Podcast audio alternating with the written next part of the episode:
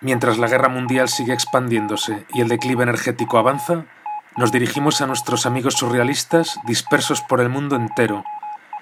Y como en los grandes naufragios, les indicamos nuestra posición exacta, a 43 grados 28 minutos de latitud norte y 3 grados 48 minutos de longitud oeste. Bueno, pero, ¿pero esto qué es? ¿Pero esto qué es? Esto es... Desde otras islas. El podcast más internacionalista, desesperado y utopista del mundo.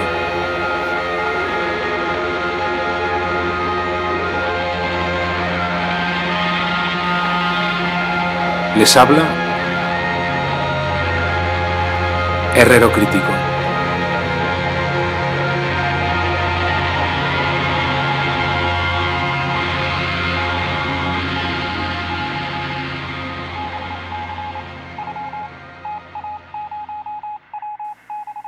Hoy os ofrecemos la segunda parte de la entrevista que le hicimos el pasado 18 de noviembre a Pablo Fonto Porto con motivo de la publicación de su libro La batalla por el colapso.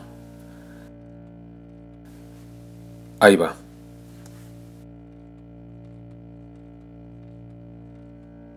En el libro mm, dices que las élites saben bastante bien lo que en realidad viene y se están preparando.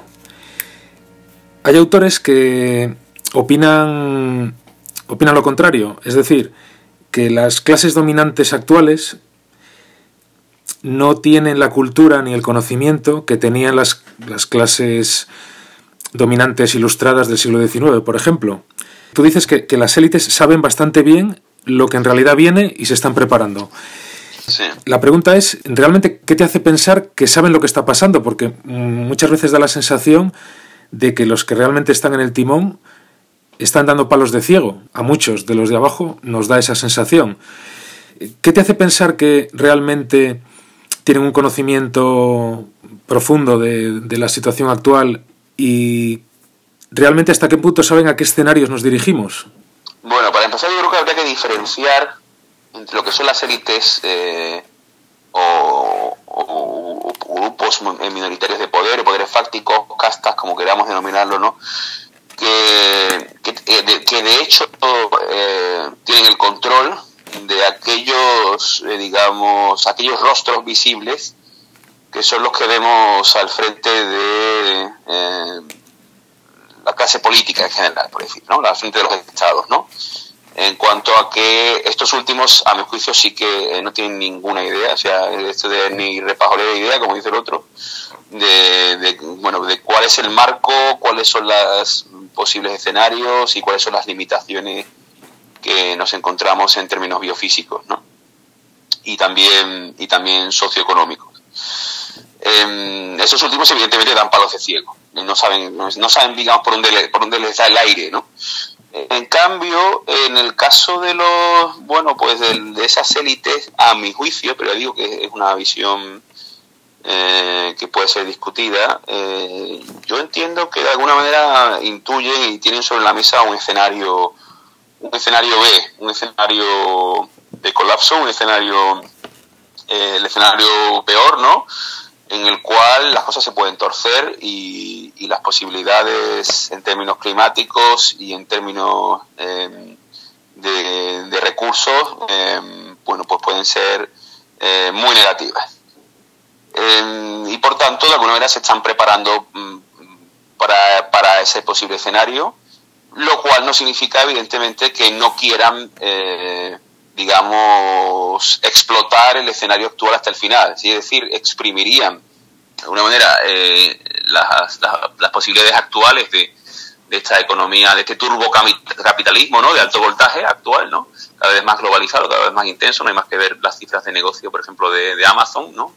Eh, bueno, pues lo, lo, exprimirían hasta el final, eh, pasando incluso probablemente por todo lo que podría suponer, por ejemplo, o que está suponiendo ya el, el, el deshielo de, de, grandes partes de, de, los océanos polares para, para incrementar todavía aún más si cabe la, el, comercio internacional vía vía marítima.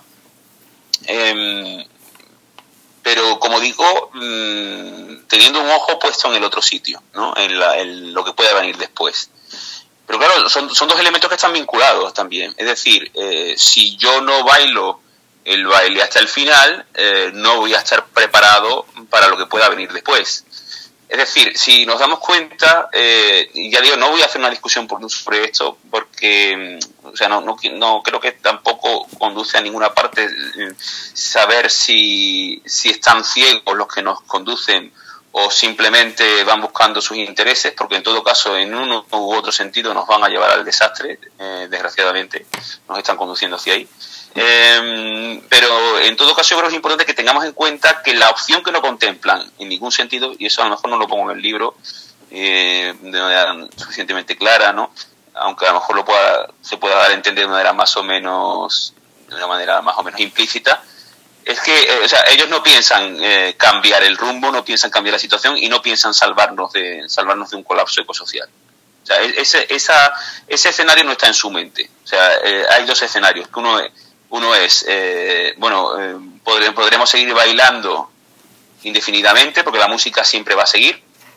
Y otro escenario es la música en algún momento parará, eh, bailemos mientras está la música y además estar bailando mientras la música suena nos, permitirá, nos permitirá estar lo mejor posicionados posibles para cuando esa música deje de sonar. Si no seguimos bailando, los otros sí seguirán bailando y estarán mejor posicionados. Pero el escenario que no contempla en ningún sentido es eh, eh, paremos la música ahora mismo, antes de que la música se acabe, porque ya la música no pueda seguir. Es decir, antes de que, eh, bueno, pues que el, bueno, pues estos procesos de, producción y consumo y de, organización de nuestras sociedades acaben explotando, acaben colapsando. Y de alguna manera, por tanto, echemos el freno de mano, el, freno de emergencia, paremos el, como dicen, ese símil que utilizan por ejemplo, el, libro de, de Servigne, ¿no? Em, eh, bueno, pues del coche desbocado, ¿no? Del coche sin frenos, ¿no? Coche abajo, ¿no? Pues bueno, e, ese, ese escenario, esa posibilidad de echar el freno de mano no, no, no la contemplan porque mm, ¿qué van a ganar con eso, no? Las élites no ganarían nada con eso. No, no, no iban a ganar nada, y, y menos teniendo en cuenta que piensan a un, a un plazo. En eso sí te voy a dar la razón, ¿no? En que el o sea, nuestro, no solamente nuestros dirigentes políticos y los dirigentes empresariales actuales eh, no piensan a, largo plazo, pero es que ni siquiera piensan a medio plazo. el, el, plazo en el que están pensando es un plazo muy, muy corto, de, meses, ¿no? Entonces, eh, así es muy, evidentemente en ese sentido, sí podemos decir que son élites muy poco cualificadas para, para gestionar lo que son además sociedades muy complejas, muy complejas en las que la complejidad natural de la realidad biofísica se ha sumado una complejidad creciente de, los, de todos los subsistemas eh, humanos que se, que, se han, que han ido apareciendo y que están todos interconectados entre ellos, ¿no? Y que una caída de una ficha del dominó puede provocar una caída en cadena eh, terrible, ¿no? Entonces, por, por, por, concluir esta, esta parte, por, si a lo mejor he sido un poco caótico, en primer lugar, yo creo que eh, no está en su agenda, es decir, la, la agenda de, digamos, lo que podríamos decir una agenda benévola, ¿no? Eh, incluso la que podría ser la de Naciones Unidas o de Antonio Guterres, ¿no? Ahora mismo en como secretario general de Naciones Unidas, en cuanto a, bueno, pues algunos de los aspectos, digamos, más benévolos de, los objetivos eh, eh, de los, objetivos 2030, todo ese tipo de cuestiones, no, no está en su agenda, más allá de un, de un greenwashing, de un lavado verde eh, muy instrumental y utilitarista, ¿no? Ese, ese escenario no, no, lo van a, ellos no van a intentar parar el colapso, no van a, no, no llevan mucho tiempo, mm, eso está claro que no es, no está en su agenda, eh, llevan mucho tiempo intentando convencernos de que sí, que quieren hacer eso, pero, pero no, porque no, no, no, no les reporta ningún beneficio a, corto plazo, que es el único en el que se fijan, ¿no? Entonces, luego está la otra opción, que es, efectivamente, no tienen ni idea de hacia dónde nos conducen y, y son ciegos dando palos de ciego, eh, Dios guiando a otros ciegos. Y la tercera posibilidad eh, es que está muy relacionada con la anterior, ¿no? En realidad, que es, eh, bueno, eh, vamos a seguir bailando, pero cuidado, que esto probablemente se va a acabar. Pero el que no, el que no llegue bien posicionado a la última vuelta antes de la línea de meta, no va a poder no va a poder estar bien después. Entonces, seguir, seguir participando en este juego que sabemos que va a terminar es lo que nos va a permitir precisamente estar preparados para protegernos para protegernos para, para, cuando esto se acabe, ¿no? Lo que ahí es donde me parece que sí es interesante cuando habla Bruno Bruno Latour, recientemente fallecido, de esa huida, de esa huida de los que llaman no, no terrestres, ¿no? A los que, bueno, eh, si ya especulásemos en un plano, digamos, eh, eh, ya mítico, ¿no? Porque sabemos que eso no es posible en términos biofísicos, pero todos estos movimientos que están teniendo estos hipermillonarios como Elon Musk, como Jeff Bezos, ¿no? Eh, como, no me acuerdo cómo se llama este, el propietario de Virgin, ¿no? Eh, bueno, pues todos estos movimientos de, bueno, aquí tenemos que, lo que tenemos que hacer es, huir del planeta Tierra, porque esto ya no tiene solución, porque está hiperpoblado, porque no, no, porque la, no, no es posible revertir el, caos climático, ¿no? Bueno, todos estos movimientos de huida, eh, pues yo creo que son significativos y además están calando, por me parece más muy preocupante, están calando en el ideario colectivo, ¿no? Entonces, de alguna manera, yo creo que que, bueno, que la, que, la gran, la mayor parte de las élites, no, no digo los, los dirigentes políticos, digo de las élites fácticas, de los poderes socioeconómicos, y no, no, no tienen un pelo de tontos y saben bastante bien los posibles escenarios a los que nos dirigimos. Esa es mi opinión. Pero yo digo que, que a, lo mejor no es tanto tan importante este debate en cuanto que mm, en uno u otro caso, sea por desconocimiento, sea por ceguera que me conduce a que únicamente voy a intentar eh, escapar lo mejor posible de la quema sin que se me ocurre sin que se me ocurra decir oiga y por qué no intento apagar el incendio nos escapamos de la tierra oiga y por qué no intentamos resolver los problemas de la tierra ¿no? eh, ya digo que uno, las causas eh, bueno podemos entrar a debatir las causas pero en todo caso los, los comportamientos son coincidentes y ya para ir concluyendo ante estos posibles escenarios de catástrofe que, describes en el libro, analizas el papel del miedo, dedicas casi un capítulo entero, el capítulo 4, a, hablar del miedo, realizas una suerte de clasificación de diferentes categorías de miedo. Cito textualmente, el miedo actual es un miedo más irracional, sin clara base en cuanto a lo que puede suceder, sin pruebas de quién o qué lo puede provocar. Es un miedo que arraiga en el desconcierto, en el cambio y la destrucción de los paisajes conocidos. Bien, dicho eso, ante este miedo a lo desconocido, que sabemos que puede ser utilizado pues por movimientos reaccionarios por la extrema derecha para llevarlo a su terreno, ¿cómo reencauzar el miedo y hacer de él algo esperanzador, algo que, que no nos lleve a escenarios de sálvese quien pueda. Sí. Bueno, esa es posiblemente la, tu pregunta más complicada, Vicente. Eh, te la he dejado para, la reservado para el final. Em, bueno, claro, efectivamente ese miedo a los paisajes desconocidos, ¿no? A la transformación del paisaje, que de alguna manera supone todos los cambios acelerados que se han producido en, en la humanidad, pero especialmente en, digamos, en, el, en Occidente en los últimos 500 años, a partir del final de la Edad Media, pero de una manera más acelerada en los últimos 180, 200 años a partir de la Revolución Industrial y de una manera ya absolutamente desbocada en los últimos 20, 20 25 años con la globalización. Eh, bueno, eh, como decía Sigmund Bauman, esta modernidad líquida, ¿no? ya casi podríamos decir eh, prácticamente gaseosa, ¿no? De, cambios culturales, sociales, etcétera, etcétera, eh, es una, son cambios que al mismo tiempo están impactando en nuestro paisaje biofísico, ¿no? conocido, ¿no? Como eh, pues el, aumento desbocado de las, por ejemplo, de las, mm, bueno, pues del CO2 en partículas por millón, ¿no? Que se ha producido en los últimos años es, es, es una locura, ¿no?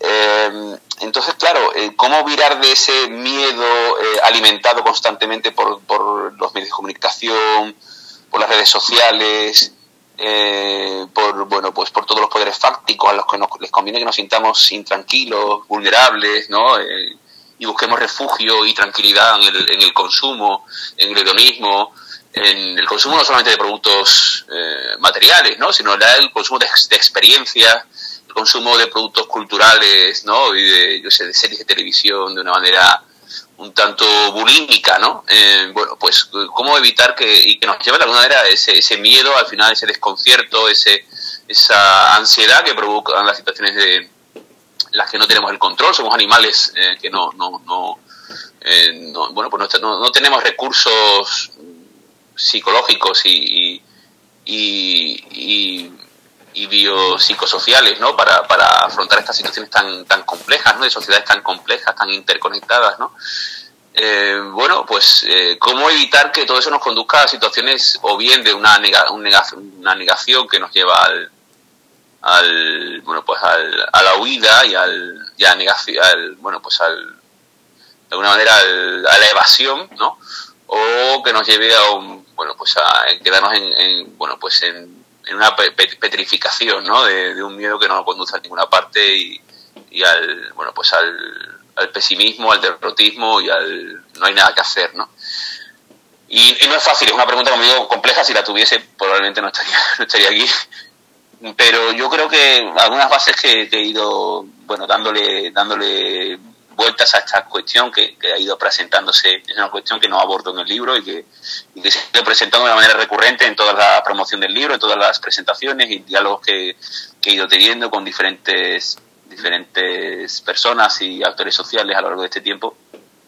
Yo creo que un elemento muy importante, el primero es la toma de conciencia, toma de conciencia de la situación, la toma de conciencia de los, de los límites humanos y sociales, eh, y en segundo lugar, eh, bueno, pues yo creo que es muy importante lo que tiene que ver con un, sentido de, fraternidad profundo que nos lleve a rescatar lo que son la, la, necesidad de luchas sociales. Claro, esto es muy complejo en sociedades que se han ido construyendo en los últimos 500 años, pero en particular en los últimos, en los últimos 30, 40 años, a partir del la explosión del neoliberalismo como eh, cultura absolutamente individualista, ¿no? Hemos ido construyendo pues sociedades cada vez más con individuos individualizados, ¿no? Y por lo tanto con sociedades cada vez más aisladas en las que los, los lazos y los nexos se han ido se han ido perdiendo, ¿no? Eh, de una manera, eh, también de una manera muy, muy, muy interesada, también por parte de los poderes fácticos y en particular de,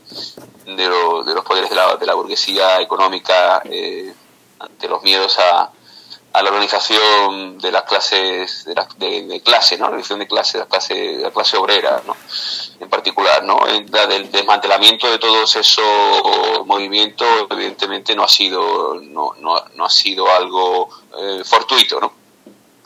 Y en ese sentido, mmm, bueno, pues creo que es necesario, eh, y ya digo que no tengo la clave, ¿no? Pero es necesario romper con ese con esa cultura del individualismo, del individualismo feroz, eh, propugnada desde el capitalismo neoliberal más, más extremo y entender que realmente, bueno, pues como decía Aristóteles, somos animales sociales, idea en la que se reafirma también eh, Santo Tomás, ¿no? Eh, estas ideas son las que efectivamente, bueno, pues eh, son las que están en la base en última instancia del origen de la fraternidad y la sororidad de los, de los primeros movimientos obreros, de las cajas de resistencia y de la y todo lo que tiene que ver con las luchas de las, con las luchas obreras, ¿no?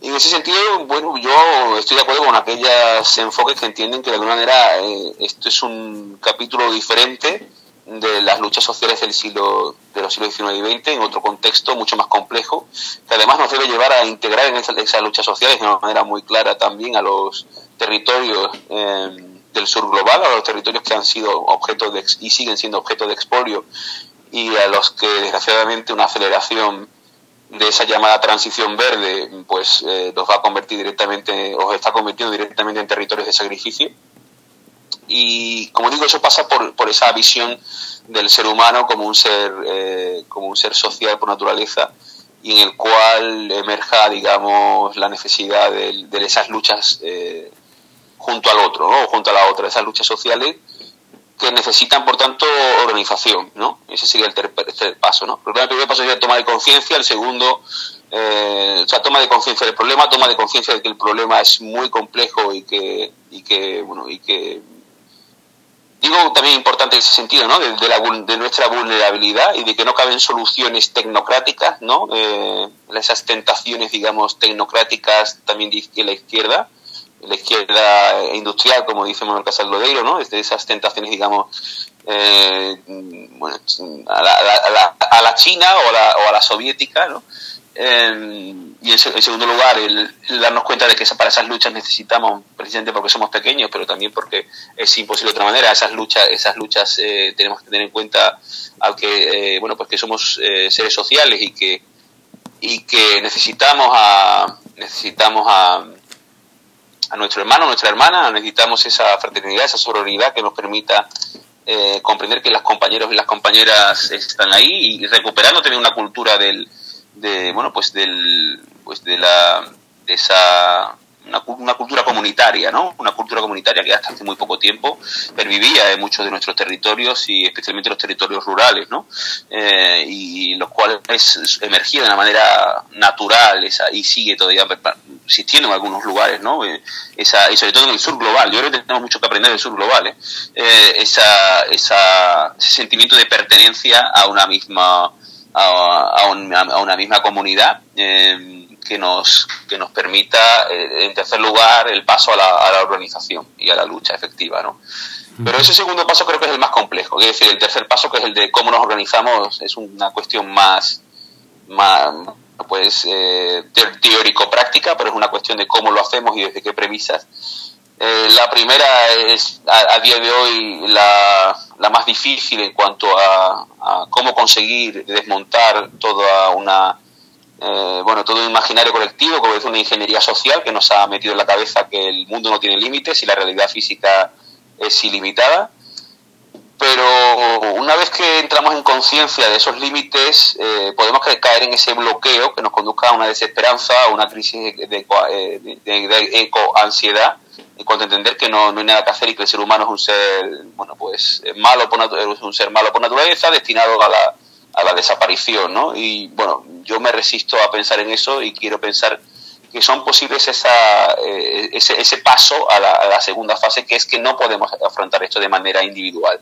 Ni siquiera la propia, la propia ansiedad o el propio malestar que nos genera el, digamos, el shock que nos genera cuando acabamos comprendiendo cuáles son realmente las limitaciones, por ejemplo, de todo lo que significa lo que se nos plantea como transición verde, ¿no?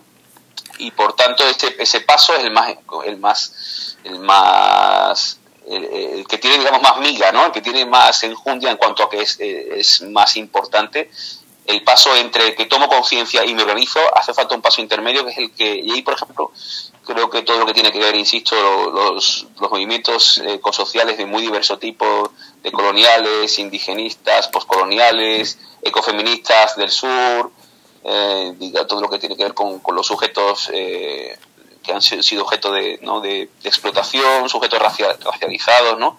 Eh, creo que tiene mucho que enseñarnos en el norte global en cuanto a ese sentimiento de pertenencia a una comunidad que tiene que, que luchar juntas y juntos eh, por, por, la defensa de su territorio. Territorio entendido en ese sentido de, también de suelo, como dice Bruno Latour, ¿no?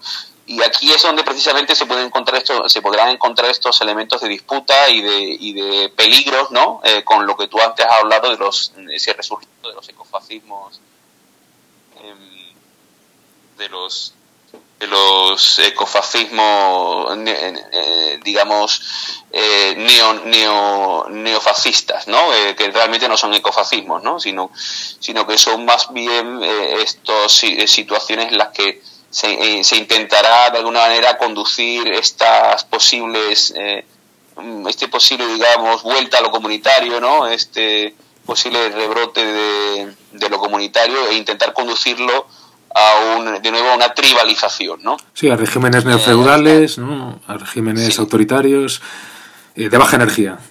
Sí, o incluso, o incluso eh, comunidades que puedan eh, autoorganizarse, eh, incluso de manera transversal o, o, democrática, pero que sean esencialmente excluyentes, ¿no? Es decir, una, una especie de nuevas Atenas eh, en las que de alguna manera sean muy muy inclusivas de puerta, eh, a lo mejor de puertas para adentro o en cuanto a sus clases dominantes, pero que en el fondo sean eh, muy, digamos, eh, absolutamente exclusivistas y, racistas, ¿no? En uno u otro sentido, y el que por lo tanto esas situaciones de, baja, de sociedades de bajo, de baja intensidad energética, eh, sin embargo, conduzcan a sociedades en las que sean bueno, pues excluyentes o incluso puedan ser muy autoritarias en algunos aspectos, como lo serían los aspectos bueno, pues de, nuestra manera de nuestras libertades, la manera de pensar, eh, nuestras tradiciones, la, manera de pensar las, tradiciones, las costumbres, ¿no?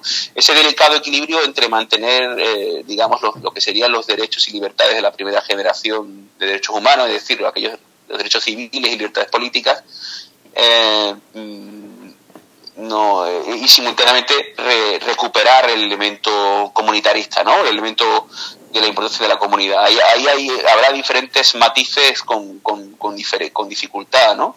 Eh, e insisto, por tanto, que para mí el, el modelo es más bien el de, el de lo que son las sociedades, nuestras sociedades tradicionales y las sociedades del sur global, pero como digo, eh, bueno, pues ahí habrá, habrá, que hacer un ejercicio importante de para que podamos recuperarlas, pero manteniendo las conquistas que, hemos hecho en materia de, democracia, de derechos civiles, de derechos humanos, como puede ser, por ejemplo, el papel de la mujer o el, o el rol de la, de la libertad de pensamiento. ¿no? Pensemos que estas, de estas comunidades tan fuertes y que tenían tantos elementos de los que aprender en cuanto a fraternidad y sororidad, sin embargo, pues en muchas ocasiones eran sociedades muy, muy machistas o en las que el individuo o el sujeto digamos, eh, tenía que, someterse a, los dictados de, la autoridad tradicional o de las costumbres tradicionales o de la moral, eh, digamos, eh, de la moral de, siempre, ¿no? Entonces, bueno, esos cambios no, no, son, no son fáciles, pero yo, yo apuesto más por este tipo de soluciones que las soluciones tecnocráticas desde arriba o, que ya sabemos a dónde nos van a conducir, o de o, el otro, la otra opción que es el, digamos, el, una cierta amargura Mm, individualista, ¿no? bueno, descubro este problema y ahora no, encuentro salida, ¿no?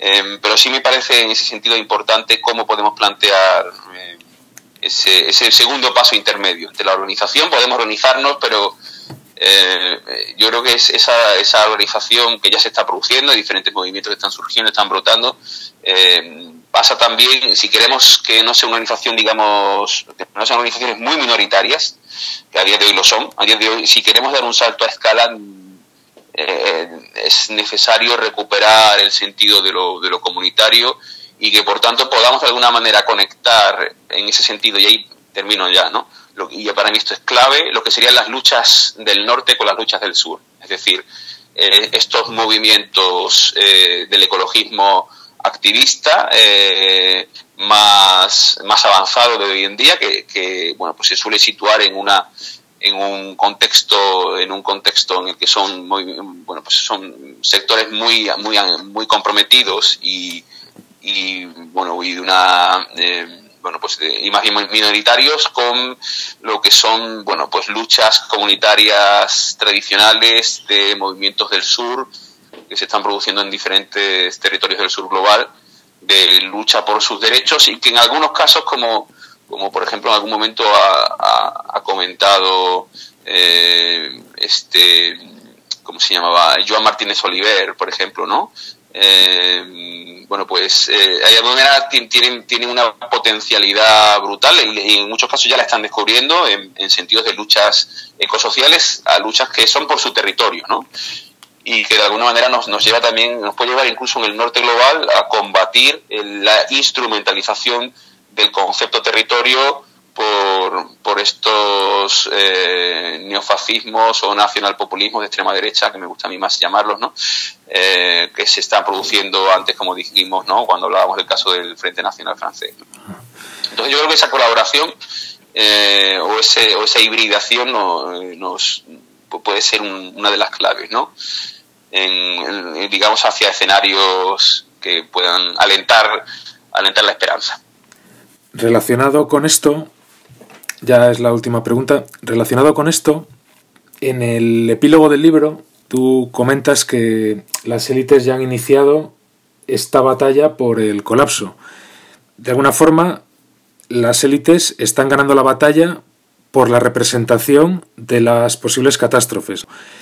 Entonces, para que los de abajo y las de abajo seamos conscientes de lo que está pasando, entendamos lo que está pasando y tengamos un diagnóstico fundamentado, es fundamental, creo yo, intervenir en, espacios educativos, en centros cívicos, en ateneos populares, en universidades, en centros de adultos, no solo en la escuela, porque parece que la escuela es la culpable de todo, hay que intervenir, creo yo, en todos los espacios educativos posibles, incluso en las actividades festivas, en otros ámbitos que no son propiamente educativos.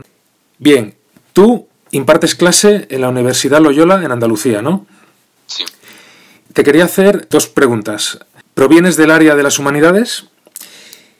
Primera pregunta. ¿Tus colegas de profesión provienen, me imagino que también del ámbito de la filosofía, de las letras, ¿no? Eh, la primera pregunta es si tus compañeros de profesión están abiertos a este discurso ecosocial, están abiertos a las cuestiones energéticas o si las ignoran. Y la segunda pregunta es si tú a tus alumnos y alumnas les hablas de todas estas cuestiones eh, que comentas en el libro, si tú en tus clases, en tus clases diarias, en tus clases cotidianas, aunque no esté en los contenidos programados, incluyes este tipo de, datos, de, discurso. Y en el caso de que sí, ¿cuál es la reacción de tus alumnos y alumnas al escuchar este tipo de discursos? Porque sí que es verdad que en la universidad actualmente se habla muy poco de, estas cuestiones. Sí, bueno, previamente te diría que no solamente en todos esos espacios, digamos, de, formación más o menos informal o reglada eh, es necesario hablar, sino eh, yo incluso creo que, todo lo que son nuestras conversaciones informales, los, grupos de amigas y amigos, de familia, eh, cualquier excusa puede ser buena, cualquier ocasión puede ser buena para, para explicar estos temas y para, para intentar generar conciencia. ¿no? Cierto, cierto. ese primer paso del que, hablábamos antes, ¿no? Eh, eh, y luego nos, tenemos ahí un melón que no me voy a meter, ¿vale? No me quiero meter allá en un charco, echamos ya ahora sí la última pregunta.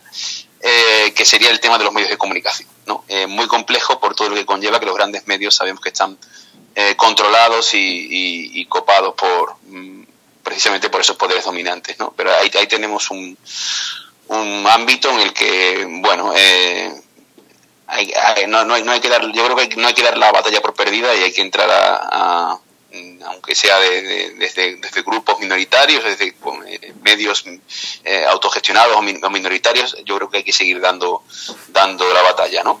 Eh, luego, por lo que respecta a la última pregunta, voy primero con la segunda, ¿no? Sí, yo a mi alumnado trato de concienciar la medida de mis posibilidades, a veces con bromas, a veces con comentarios cuando, salen algunas cuestiones, ¿no?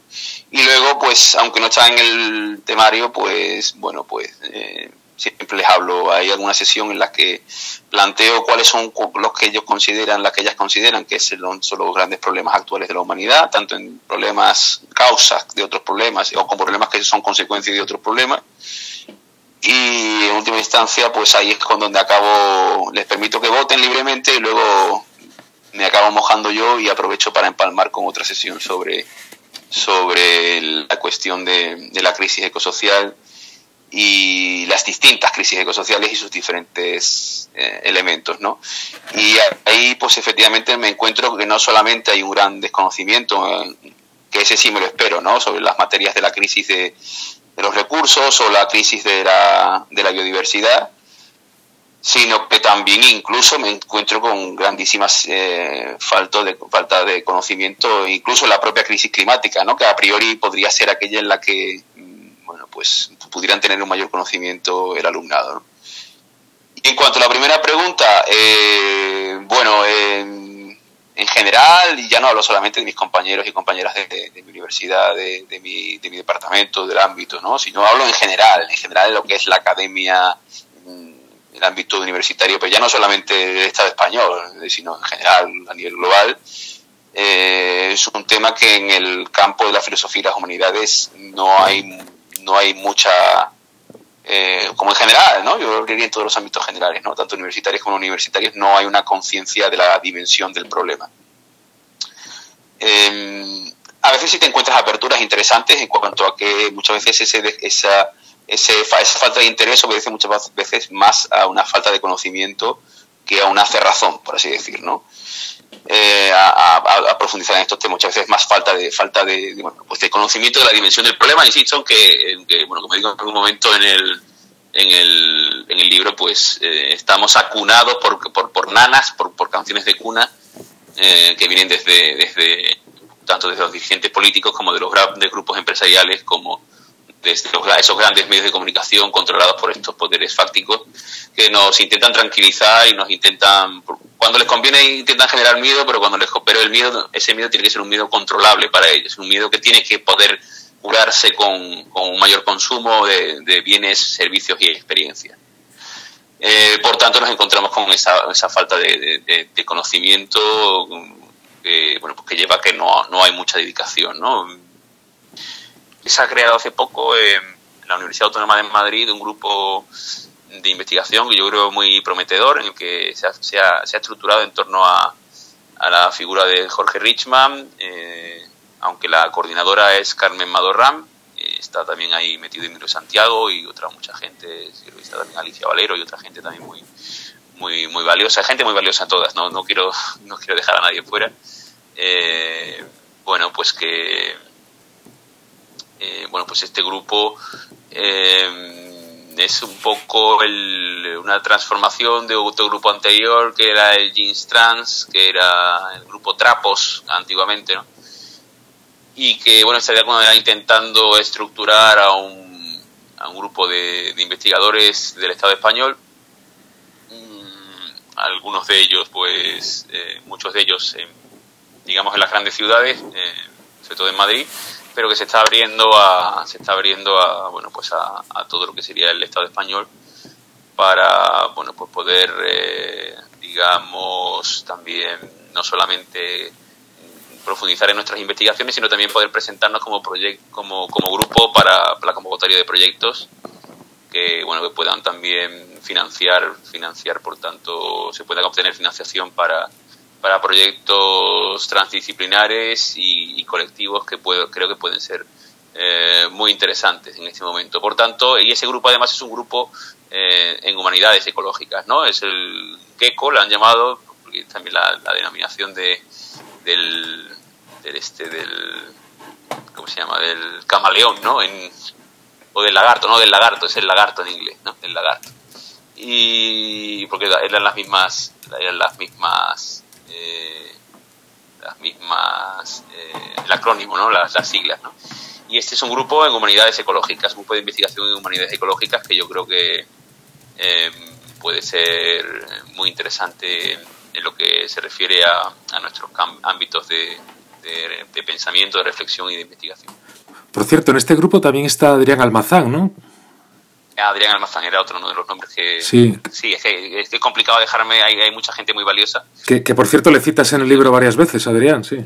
Sí, sí, Adrián tiene un trabajo muy unos trabajos muy muy valiosos y en, particular me parece que sus reflexiones en torno a todo lo que el tema de la de la tecnocracia y de la tecnolatría creo que creo que es muy muy muy recomendable su, su lectura. Sí, el libro que publicó sobre la tecnología no tiene desperdicio, la verdad. Sí, sí, sí. Yo creo que es una de las figuras más relevantes en el ámbito de la, ahora mismo en el ámbito de la, de la bueno, pues del pensamiento, sobre todo en este ámbito de la, de las, de la filosofía, de la filosofía social, sobre todo, ¿no? En, en, temas, en temas de, de crisis ecosocial. Pues ha sido un placer hablar contigo. Ha sido, yo diría que incluso hasta terapéutico, ¿eh? porque la verdad que el desastre en marcha se hace más llevadero cuando, cuando hablas de él y debates acerca de, él. Por tanto, muchas gracias por, por, tu tiempo. Muchísimas gracias, Vicente. Sí, también, también para mí, también para mí es terapéutico cada vez que puedo compartir también con, con alguien que, que, es, que está sensibilizado y que es consciente, digamos, del problema. E insisto en lo que también te dije antes, ¿no? Yo creo que efectivamente todo lo que sea ese, esa importancia de que somos seres sociales y, y que necesitamos hablar, eh, necesitamos expresar cómo nos sentimos ante esta situación tan, tan difícil y, con tan, tan, tan pocas posibilidades de una, de una solución de una solución simple. Eh, todo eso creo que son pasos que nos permiten caminar hacia hacia bueno pues hacia donde puede alumbrarse algún tipo de esperanza que nos lleve a unas luchas comunitarias que, bueno pues que ya se están dando y que tenemos, creo que vamos a tener que, sostener en, en, los años que nos, que nos quedan. Lo dicho, Pablo, muchas gracias y feliz colapso. Igualmente, Vicente, un abrazo grande, cuídate mucho. Igualmente.